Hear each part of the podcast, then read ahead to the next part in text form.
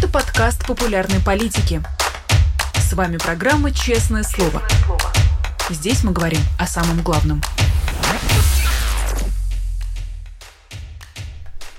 17 часов московское время. Всем здравствуйте. Вы смотрите YouTube канал «Популярная политика», программу «Честное слово». Меня зовут Нина Урсибашвили. Спасибо всем, кто с нами в прямом эфире, всем, кто послушает этот разговор в записи. Не забудьте, пожалуйста, поставить лайки и подписаться, чтобы мы с вами не потерялись и было больше честных слов в вашей жизни, как, например, сегодня. А, у нас в гостях Андрей Колесников, политолог Берлинского центра Карнеги. Андрей, здравствуйте.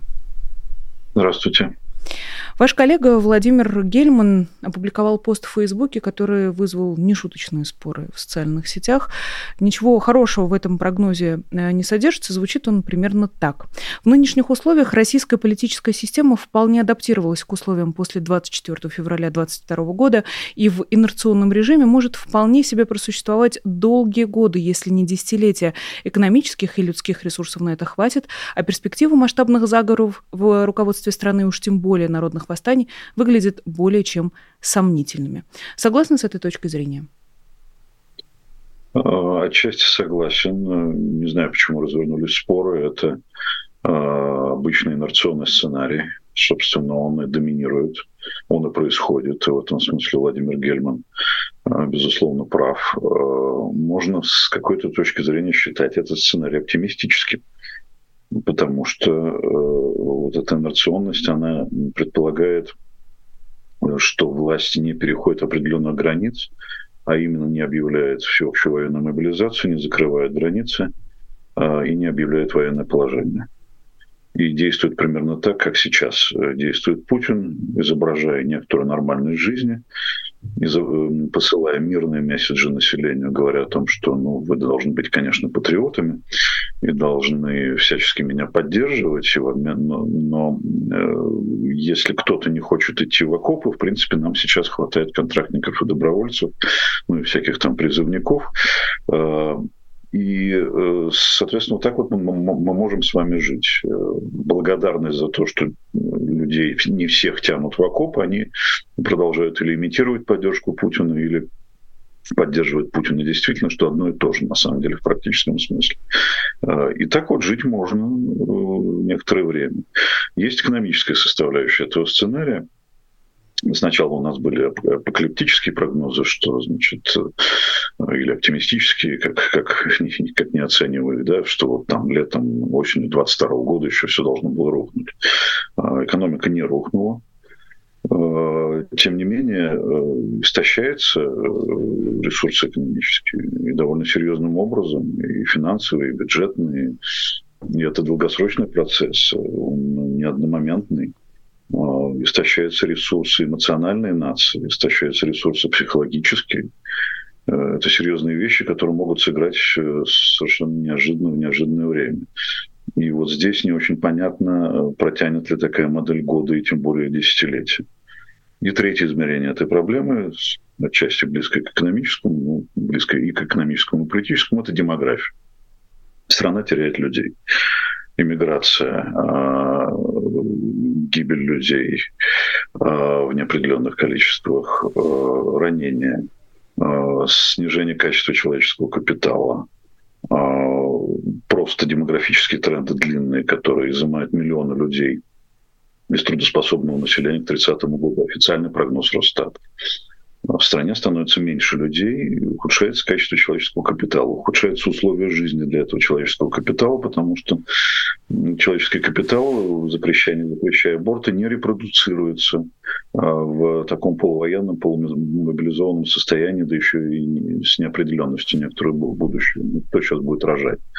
А, и строить семьи. А, ну, то есть рожают и строят, но в существенно меньшее количество. Не, не будет никакого повышения рождаемости, даже если дать патриарху волшебную палочку. А вот э, эта штука, она может сорвать инерционный сценарий, ухудшить положение режима, но в каком месте, когда, э, каким образом мы предсказать не можем, мы предсказывать безответственно. Вы назвали прогноз Владимира Гельмана оптимистическим. Я тогда продолжу потому что у этого поста есть продолжение.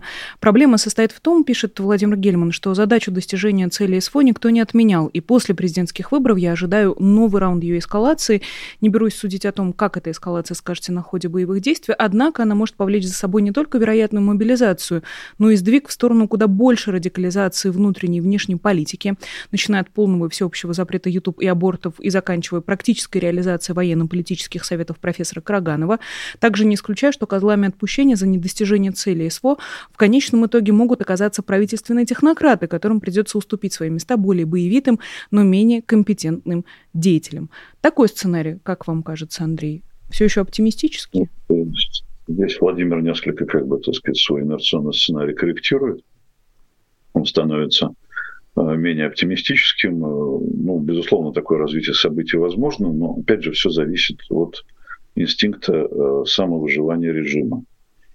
Если те люди, которые сейчас стоят у власти, прежде всего Путин, понимают, а сейчас они, во всяком случае, в эту минуту, в, в эту предвыборную кампанию, они понимают, что нужно все-таки э, давать населению некое ощущение нормальности происходящего. Ну, фоном идет война, окей, к ней, к ней привыкли. Да, в экономике все не так хорошо, но никакого, как бы, так сказать, серьезного обвала нет, катастрофы нет. Жить можно, рестораны работают, магазины работают, э, пища поставляется, так сказать, к столу.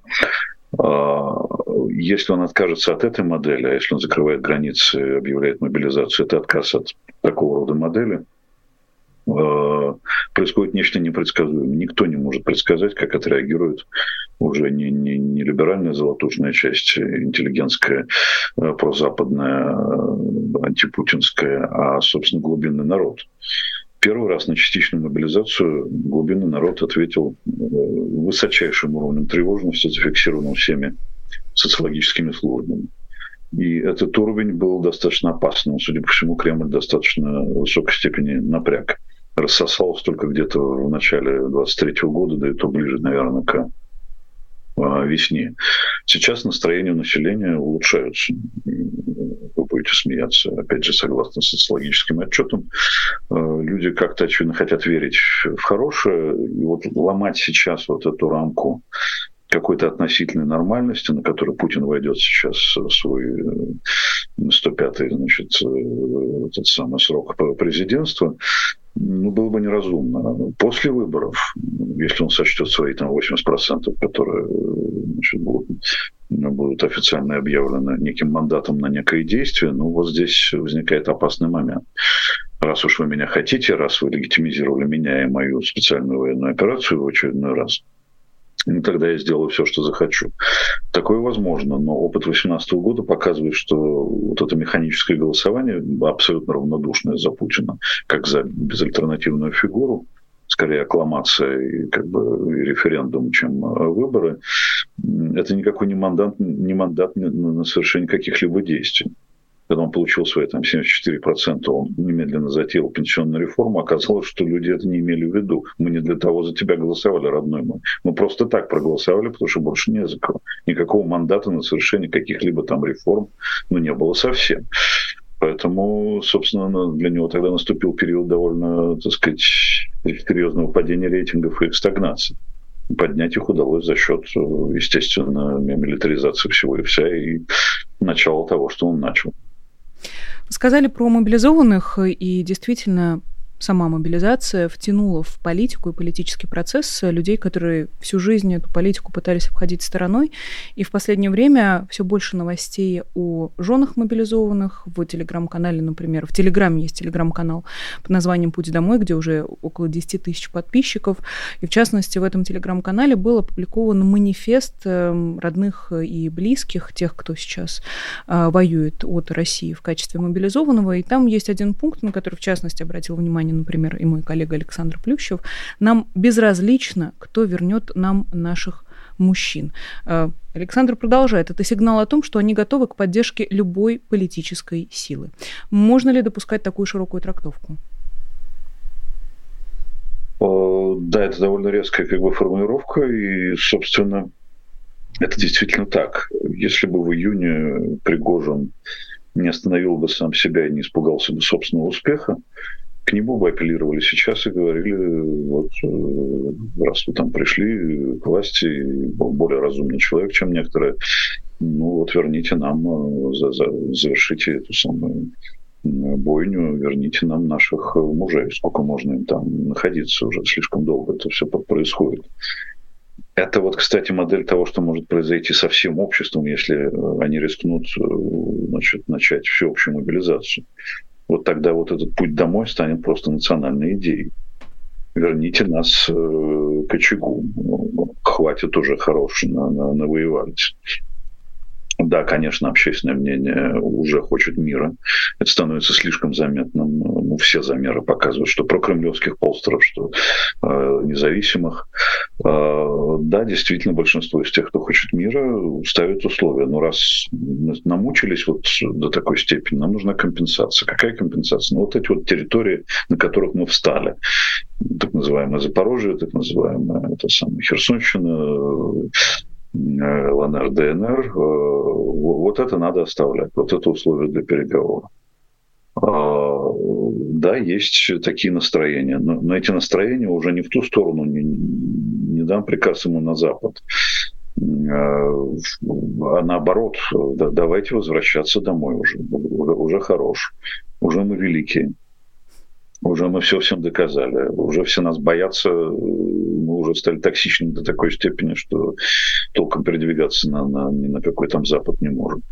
А, пора возвращаться домой. И, кстати, это, это действительно э, очень симптоматичное название этого канала «Путь домой». Это и есть, по сути, национальная идея. Верните нас в 23 февраля 2022 года.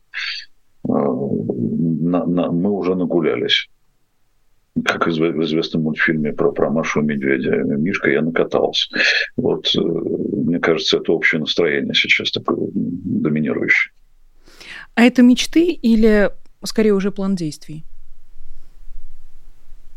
Ну, пока это ярко выраженное желание э, частью населения, потому что большинство, которое не, не вовлечено в эти процессы, которому вообще все фиолетово, но это подхватить э, идею не может, потому что эти люди так сидят дома, э, больше того, сидят у телевизора. И они каждый день облучаются, у них химиотерапия ежедневная. А, поэтому как бы вот большие массы это охватить не может. Но, повторюсь, если Кремль решит, э, что у него есть мандат на всеобщую мобилизацию, закрытие границ военного положения, вот они могут получить в ответ э, вполне артикулированную как бы такую программу действий. Давайте вернемся в довоенное положение. А раз тот человек, который нами правит, этого не хочет, ну, может быть, нам действительно будет уже безразлично, кто это сделает. Э, хоть либерал, хоть, не, не, не знаю, ультранационалист. И тут как раз э, следующий вопрос. Все, ли, все еще ли этим людям нужно какое-то политическое представительство, чтобы условно за них это сделал Геннадий Зюганов или внук Зюганов-младший или Борис Надеждин? Э, или можно предположить, что э, появится среди вот, вот этой э, протестующей э, массы, прошу прощения за это слово, свой какой-то лидер, э, человек, который возьмет на себя эту ответственность? Это очень хороший вопрос, потому что э, эти люди, э, огромное большинство этих людей прожили без всякого политического представительства и считали последние то, что годы, а десятилетия, я их так научил, э, путинский режим, что никакого представительства не нужно. Что думал, у нас фейковое, это, это как бы клоунада сплошная.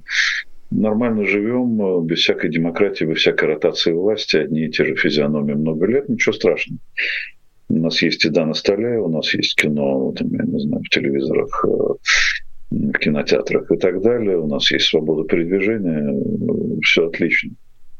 Поэтому к идее политического представительства этим людям еще предстоит вернуться и понять, что демократия — это не высокие слова, это инструмент. Это инструмент сохранения благосостояния и собственной, и собственной безопасности на самом деле. Э, думаю, что сейчас еще нет того момента, когда люди понимают, что такое представительство, но опять же они могут это э, постепенно начать понимать. Сейчас скорее э, вот это такой крик души, дайте нам какого-то лидера. Потому что Пригожин, про которого уже вроде как начали забывать, он показал вариант политики без политического представительства, а просто вот на уровне как бы крика, крика души, что все плохо, все плохие, давайте сделаем хорошо. Там же не только как бы вот в его имидже было нечто там воинственное, да, это, это очень важная составляющая. Он как бы предъявлял некую альтернативу человека кричащего, что, что все плохо. Вот это близко э, существенной части населения, которой, которой нет четких политических взглядов, не, нет пока запроса на политическое представительство, потому что отвыкли от этого. Но зато есть понимание того, что нужна какая-то альтернатива, ну, чтобы начать жить сколько-нибудь нормально гораздо более нормальной, чем, э, чем та нормальность, которая сложилась сейчас, очень хрупкая. Дискуссия про аборты направлена на отвлечение внимания?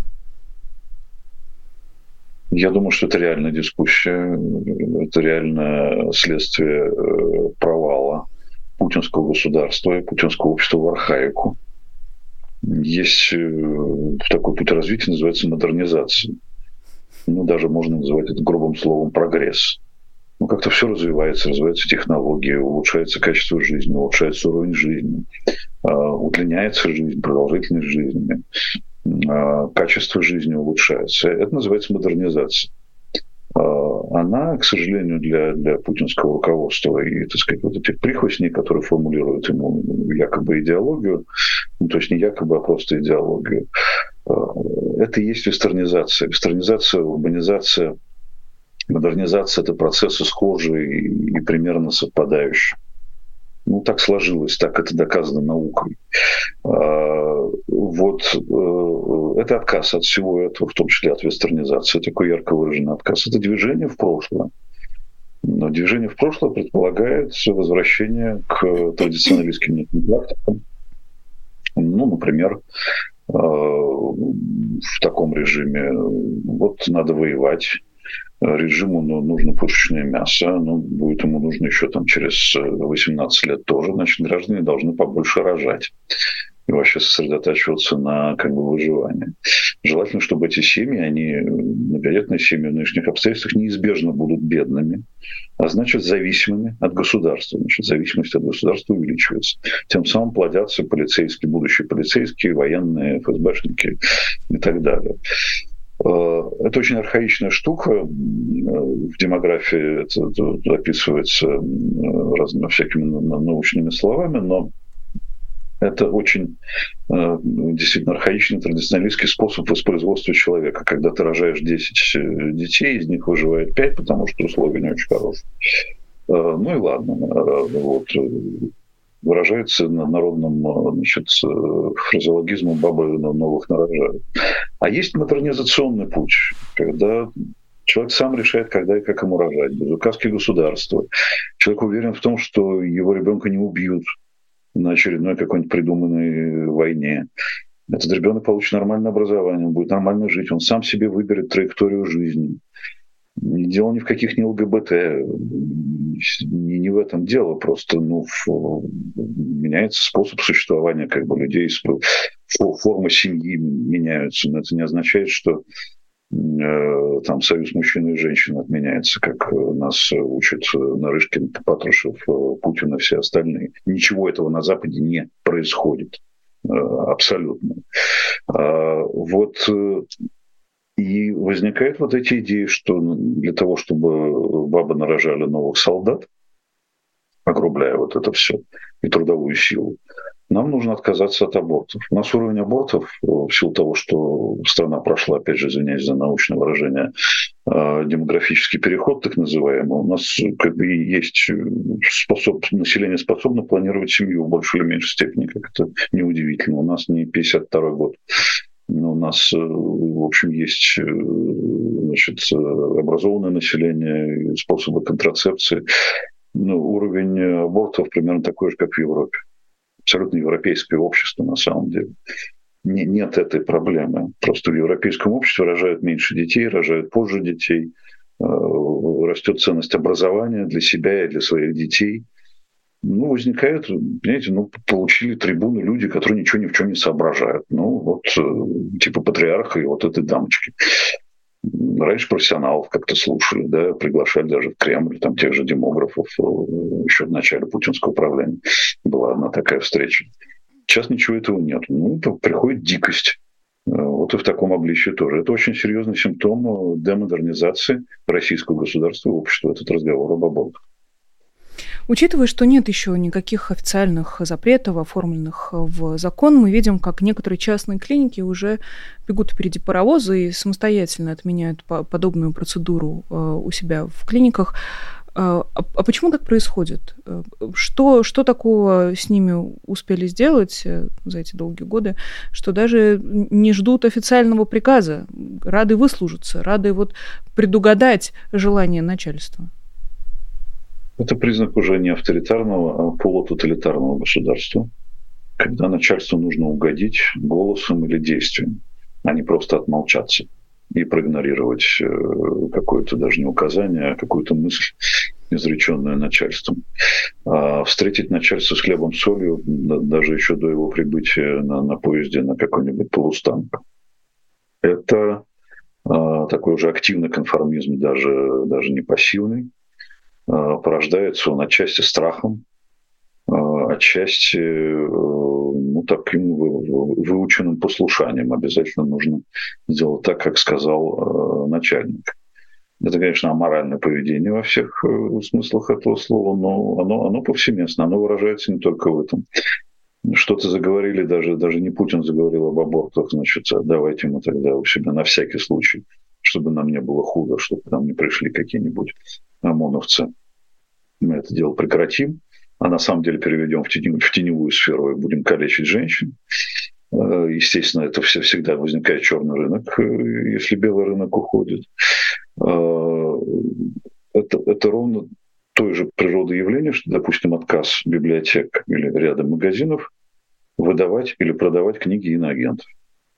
Там, условно, Дмитрия Быкова, там, Глуховского и так далее. Это же никто им толком не сказал, а если сказали, то эти люди тоже сами придумали себе вот это указание, что ну, не дай бог нам придут, давайте все-таки вот, чтобы эту проблему снять, ну, просто не будем выдавать эти книги, просто не будем их продавать. Это вот агрессивный, активный конформизм, и он действует во всех сферах, от частных клиник, отказывающихся делать э, официальные аборты, до значит, вполне официальных там, библиотек э, и книжных магазинов. Это всего лишь два примера, да, или там три примера. Ну, то есть получается, что эту машину уже не нужно э, искусственно катить вперед. Люди сами готовы подхватить все эти идеи и исполнять э, вот так, как им это представляется необходимым. Да, это, я бы сказал, система такого автопилотного полутоталитаризма. Э, Путин никому из этих людей не давал никаких указаний, они сами догадываются, как им себя вести, и стараются изображать из себя э, такого Путина, представляя себя на его месте. Как бы он повел себя на, на моем месте, на месте там, директора, там, условно говоря, клиники или э, книжного магазина или библиотеки. Вот так бы он себя повел. Точно так же думают судьи, точно так же думают прокуроры, которые предлагают вот эти безумные сроки, безумные мотивации для несуществующих преступлений, ну, просто которые даже в соответствии с их законодательством не являются преступлением. Вот э, так устроена эта автопилотная система, состоящая из множества, множества маленьких Путинов. То есть это скорее признак управляемости системы или уже признак наступившего хаоса, где э, люди просто пытаются двигаться в каком-то э, общем направлении, но каждый это делает по-своему? Признак скорее управляемости системы, но э, это очень хрупкая управляемость. Стоит поменяться управляющему, как немедленно управляемые начнут примерять его на себя и вести себя так, как вел бы этот самый управляющий. приходит какой-нибудь, я не знаю, новый Горбачев. И немедленно тот же самый директор клиники, директор книжного магазина, директор библиотеки начинает вести себя как новый Горбачев. Подумаю, ага, значит, новая власть, значит, теперь нам, наоборот, нужно делать то-то и то-то. Верну-ка я из запасников срочно закажу 100 экземпляров не знаю, последней книги Быкова. А, вперед. Это же, это же история предоставляет такие примеры э, смены власти, и все, и все меняется за одну ночь. Вы так сказали, как не помечтать, Андрей, пока вас слушаешь? Вот, смена власти, ничего себе, и такое иногда бывает. А вот, может быть, в марте, скажу я так ненавязчиво, может ли, в принципе, что-то похожее произойти, Андрей, учитывая, что судя по всему, президентская, ну как президентская, путинская администрация, давайте назовем ее так, вовсю готовится к выборам. Уже назначен глава избирательного штаба Владимира Путина на президентских выборах. Это глава управления внутренней политики Кремля Андрей Ярин. Баз Галямов э, считает его представителем такого силового блока. Э, как вы можете нам эту новость э, объяснить, разъяснить, зачем Ярин на этом месте, и есть ли в этом всем какой-то тайный сигнал или какой-нибудь двойное дно у этой новости, новости, или просто все штатно в своем режиме. 15 ноября, наверное, пора уже озаботиться тем, чтобы найти кого-нибудь, кто возглавит избирательный штаб. Ну, обычно все-таки избирательный штаб, э, вот такого штаба есть фронтмен, то есть фигура политическая, там, вот как Медведев был когда-то, да, главой штаба Путина. Э, всегда помимо фронтмена, естественно, есть э, некая технократическая, технологическая фигура, которая рулит э, в режиме 24-7 э, всеми как бы процессами. Возможно, если из Ярина собирается сделать политика, э, то тогда, наверное, он действительно будет как бы лицом этого самого штаба. А если не собираются, то скорее просто утечка по поводу того, кто реально политтехнологически будет заниматься вот этими вопросами. Он опытный чиновник, я не знаю, там понятия не имею, связан он с силовиками или с технократами, или это просто кириенковский человек, э, ничего более. Э, но это как бы технократическая функция. Э, а вот кто здесь важен идеологически и пропагандистски, это вот эти всякие там доверенные лица, всякие там публичные фигуры, которые будут с пафосом произносить слова, вот мы выдвигаем на 2005 срок Владимира Владимировича, потому что он очень хороший человек и спасает Россию уже значит, с четверть века. Но здесь вот действительно вот эта категория 70 или 80 плюс очень, очень подходящие люди, типа Михалкова, а, типа этой самой значит, женщины-космонавта Терешковой, которую используют всякий раз, когда нужно какую-нибудь безумную вещь предложить вот она, бедная, так сказать, используется для, для этих целей, всю жизнь ее используют для каких-то пропагандистских целей, начиная с ее юного космонавтского э, возраста. Э, для этой цели, конечно, годится шаман от молодежи. Безусловно, мальчик в черной коже с нашивкой на рукаве, блондин, ну, просто вот э, чудесный образ э, такой, понятно какой, да, не, не будем э, говорить в эфире, они интуитивно просто вот копируют эти образы, заимствуют у некоторых других тоталитарных режимов, не совсем тех, у которых стоило бы это заимствовать. Ну, деваться. Шаман стал теперь у нас этим властителем Думы и выразителем идеологии Путина в песенной, так сказать, стихотворной форме. Алексей Прокопьев в суперчате продолжает разговор о смене управляющего. А если Патрушев, спрашивает он, тревожно, добавлю я от себя, потому что все эти разговоры про то, что Патрушев может э, поменять Владимира Путина в Кремле, звучат все чаще. Но если это имеет хоть какое-то отношение к реальности, то я боюсь, что это будет совсем другая история. Патрушевых у нас, как и вообще большинство, значит, путинских соратников, они не, не в единственном числе существуют, у них там один-два сына, дочерей.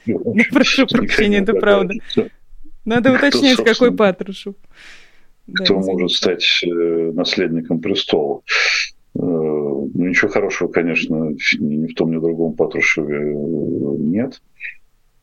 Старший так просто носитель как бы, таких вот классических конспирологических теорий, совершенно безумных, безумных представлений э, о мире.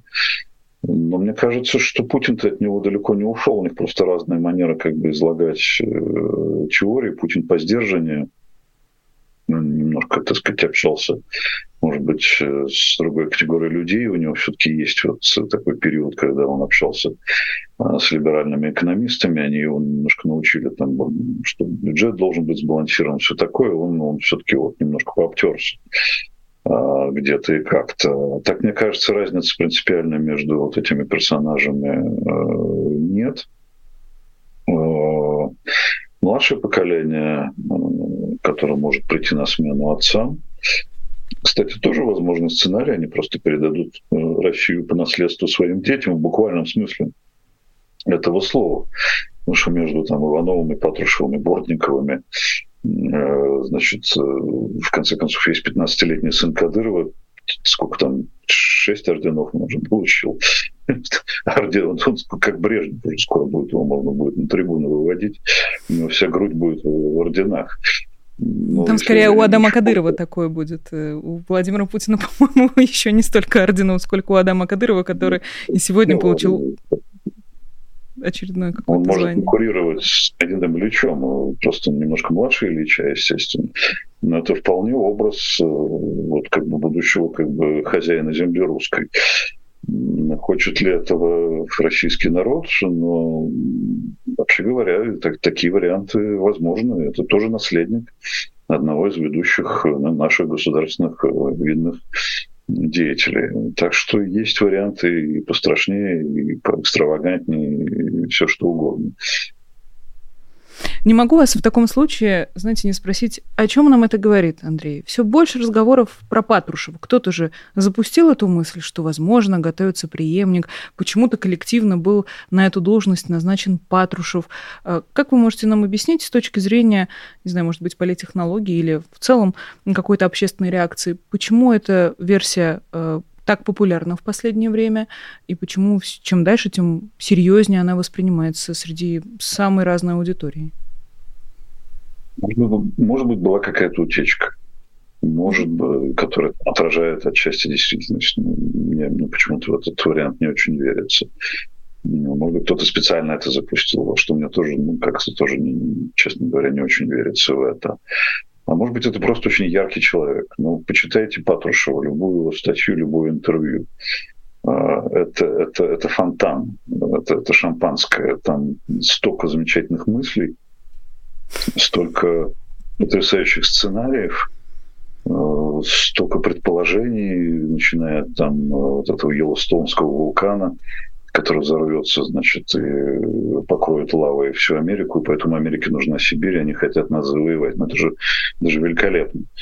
И иметь такого человека руководителем государством. Ну, какая уж там Африка с экзотикой, это, ну, какой там император Хайли Селаси, это, это вообще классно. А вот в силу яркости его, возможно, привлекает к себе столько, столько внимания сын его как-то поспокойнее, так сказать, он все больше по, по урожаю. Ну, и, ему повезло сельским хозяйством, которое, значит, последние годы совершенно не, не по его вине, не, не по его, значит, заслугам прет и прет э, успешным образом. Там все стабилизировалось гораздо раньше его самого. Э, вот. Э, можете себе представить, что вот там Патрушев поднял сельское хозяйство младшее, в смысле, теперь он поднимет Россию. По-моему, отличный лозунг для будущего наследника. Алексей Прокопьев э, продолжает. Считаете ли вы передачу власти главной темой происходящих событий? Каковы будут ваши прогнозы по этому поводу? Что откроет для нас окно возможностей? Я думаю, что сейчас о передаче власти говорить все-таки рано. Хотя естественным образом все это обсуждают, как обсуждают ну, контуры после путинской России. Как в сценарном плане, вот что может произойти там от, от битвы, я не знаю, ультраконсерваторов вооруженных до прихода технократов, э, которые будут страну либерализовывать. Ну и в логике того, а какая, собственно, Россия нам нужна, будем ли мы нести там коллективную ответственность за то, что сделал Путин и его команда и так далее. Это, естественно, разговор о будущем, но есть ощущение, вот то, с чем мы начали разговор со сценарием Владимира Германа, что это будущее немножечко откладывается что, по крайней мере, вот примерно в, в нынешнем состоянии Путин способен пройти президентские так называемые выборы, э, не меняя как бы парадигмы и не предлагая, допустим, мир, да, так сказать, настаивая на том, что мы все делаем правильно, и экзистенциальная битва с Западом займет время. Как раньше занимало время движения к коммунизму, и горизонт все время отодвигался, так и здесь. Наша цель – побороть Запад – эта цель требует э, концентрации, консолидации и времени. Нужно много лет. Сколько лет, непонятно. Год не назван. Хрущев хотя бы год называл. Путин этого не делает. Вот так он Вот что будет после выборов? Какие там будут приниматься решения? Сохранится ли его инерционный сценарий, который в этом случае можно признать действительно оптимистическим в некоторой степени, мне не очень понятно. Но Путин совершенно никуда не собирается уходить. А зачем? Если исходить из того, что он относительно здоров по возрасту, если исходить из того, что он не умер, исходить из того, что его не, не пять человек, а один. А зачем ему уходить? И вообще, как ему уходить-то? Он что, уйдет, вот, ему нового Огарева дадут спокойно пенсию пережить? Ну, сейчас уже это придет какая-нибудь э, агрессивно-либеральная группировка, так его просто это сам начнут сажать там, в тюрьму, допустим. Да. Зачем ему это надо? Ему важно сохранять власть, и власть это должна называться президент Российской Федерации, а не елбасы какой-нибудь. С елбасылом мы видим, что произошло, где он теперь. Так что лучше оставаться президентом как можно дольше, желательно до как бы, физиологических изменений каких-то. Ровно этим, кстати, заканчивается э, пост Владимира Гельмана, э, как бы в параллель тому, как долго будет продолжаться так называемое СВО, э, тоже цитируя Владимира Гельмана.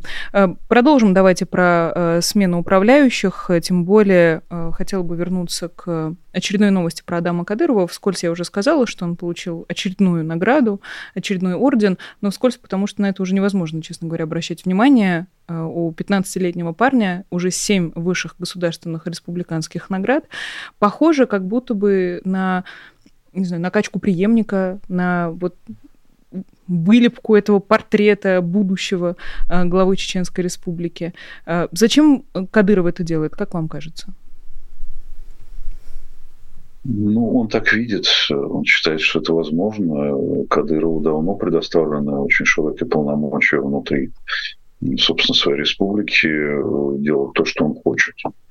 А, ну, не только республики, да, мы видим, что он как бы имеет определенное влияние на, а, скажем так, а, те, те национальные республики, где присутствует, где доминирует ислам, допустим, да, где много мусульман, по крайней мере. И что-то что у них там, кстати, происходит. Это не недоисследованное явление. Почему? Руководители такого рода республик соглашаются на то, чтобы участвовать э, в действиях, напоминающих очень нехороший фарс. 15, 15-летнего человека за то, что он избил другого человека. А, ничего за это ему не было, э, даже как бы нагоняя там, так сказать, строгих родителей, а наоборот, получает государственное награды. Это все-таки как бы они хоть и республиканского регионального значения, но, но государственные. Что их э, заставляет это делать? Почему они на это идут? Означает ли это, что Кадыров становится неким лидером э, российских мусульман э, в целом? У меня нет ответа на, на этот вопрос, но мне кажется, что вот эта фарсовая история заставляет всерьез задуматься о том, как этот фарс вообще, в принципе, становится возможным уже за пределами Чеченской Республики. Честно говоря, я начинаю думать, а не упускаем ли мы чего-то важного, учитывая, как раз за разом чеченская сторона вот на днях буквально это глава ЧКТРК Грозный, возвращает искусственно эту новость про избиение Никиты Журавеля в, обратно в повестку. И продолжается этот э, рейд по разным, тоже там, не знаю, республикам, не республикам, где Адам Кадыров получает новые и новые награды, как будто бы искусственно эта тема поддерживается и в первую очередь чеченской стороной в повестке. Э, сложилось ли у вас такое же впечатление или я уже додумываю? Нет, конечно, э, об этом невозможно не думать, потому что это повторяющийся э, ритуал, навязчиво повторяющийся. И получается так, что это, это имеет какое-то значение, это какой-то символический знак, за ним что-то стоит. Ну, то есть э, точно совершенно Кадыров показывает масштаб своего влияния на руководителей регионов, где есть существенная часть мусульманского населения. Mm-hmm. Это говорит о том, что у него есть, возможно, какая-то амбиция или нет этой амбиции, а просто ему вот просто нужно так самоутверждаться, он так привык, потому что это его стиль, это, это его возможность. Э, вот дальше вопросительные знаки и как бы прямого Ответа нет. То, что как бы республика построена на непотизме, ну, это, это видно, да, сейчас как раз пришло поколение младших Кадыровых, которые занимают разные позиции, довольно высокие, значит, вот там государственной иерархии Чеченской республики.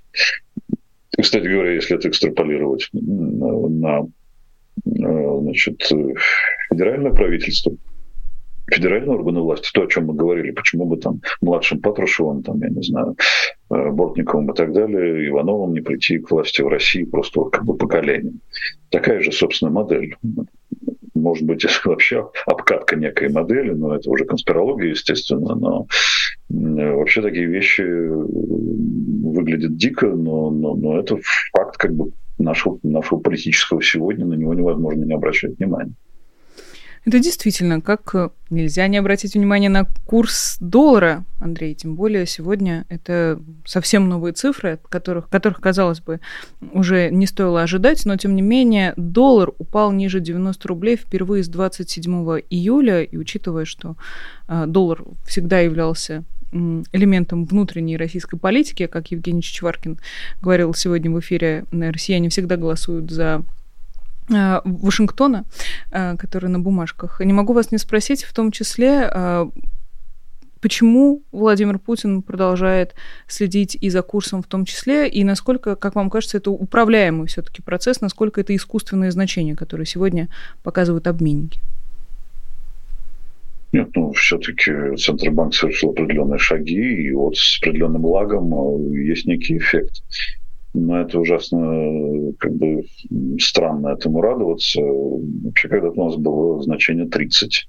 Потом мы считали, что 70 это, это совершенно ужасно, это какой-то совершенно чудовищная девальвация. Сейчас произошла еще более чудовищная девальвация и какой-то там отскок на небольшие сравнительные величины мы уже считаем огромным э, достижением. Ну да, безусловно, с точки зрения там, инструментальной экономической политики, политики Центробанка, это ну, большое достижение. Э, но, вообще говоря, этот соскок не, не очень существенный. Он, это не означает, что дальше не будет хуже что произойдет стабилизация на этих уровнях, ну и уровни очень высокие, это очень слабый рубль ну, естественно, происходит перенос э, слабого рубля в цены. Когда кто-то там, Песков, по-моему, говорил о том, что россиянам все равно там э, сколько стоит э, рубль в евро и долларах, потому что рубль самоценен. Но это не так. Происходит действительно перенос в цены слабого рубля. Инфляция, значит, уже сейчас говорят, что по окончании года она будет 7. Это достаточно консервативный прогноз, потому что она может быть и и, и повыше, в том числе из-за слабого рубля. Так что это такое очень-очень относительная флуктуация, очень относительное достижение. И тут особой радости, как бы поводов для радости здесь э, практически нет. Ну и, наконец, э, заключительный вопрос э, снова от Алексея Прокопьева, который вас спрашивает, какие политические события будут в регионах, и уточняет Якутия. А, что произошло в Якутии. Давайте тогда без да. этого уточнения. А, как вам кажется, регионы... Угу.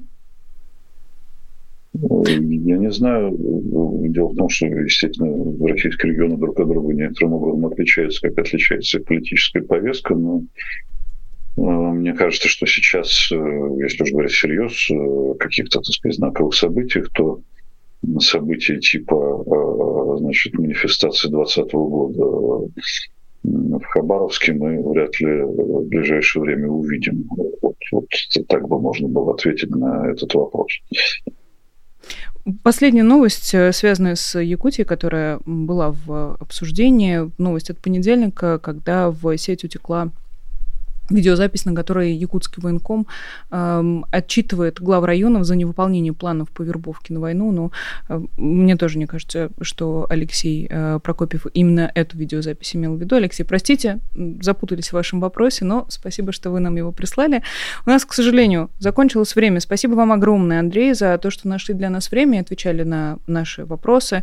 Э, надеюсь, еще не раз увидеться и передаю благодарность от наших зрителей за книгу «Попасть в переплет» очень э, теплые отзывы, и все, кто не знает, у Андрея вышла книга, ее можно приобрести. Э, и обязательно, пожалуйста, это сделайте. Спасибо вам огромное. Андрей Колесников, политолог э, из Берлинского центра Карнеги, был гостем программы «Честное слово». Спасибо всем, кто был с нами, ставил лайки, прислал сообщения в суперчат. Э, напомню подписаться, чтобы мы с вами не потерялись, чтобы мы с вами еще обязательно встретились в эфире популярной политики. Меня зовут Нина Русибашвили. До встречи уже, кажется, в пятницу, если я не ошибаюсь, в традиционном честном слове с э, Дмитрием Быковым. До скорой встречи, дорогие друзья. Всего доброго и пока. Вы слушали подкаст «Популярные политики». Мы выходим на Apple Podcast, Google Podcast, Spotify и SoundCloud. А еще подписывайтесь на наш канал в YouTube.